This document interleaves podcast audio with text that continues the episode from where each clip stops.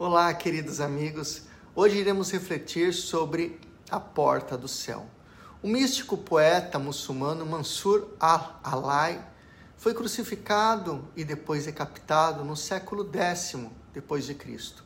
Deixou um testemunho extraordinário de fé e amor.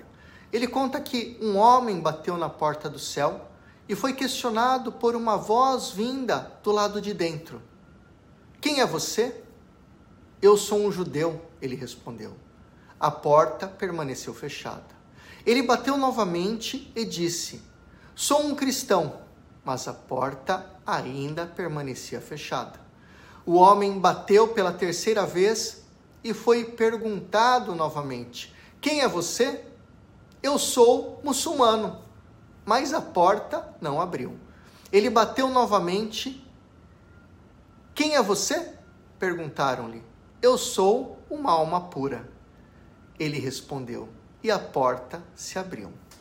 A verdadeira pertença religiosa não se mede pela adesão externa, pelos atos de culto, pela ostentação, mas pela fidelidade íntima, pela pureza da alma, pelo amor.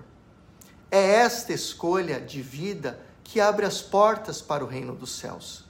Devemos deixar de lado toda arrogância ideológica e espiritual. É o amor, a doação a Deus e ao irmão, de forma humilde e apaixonada, que nos levará à união da alma com Deus.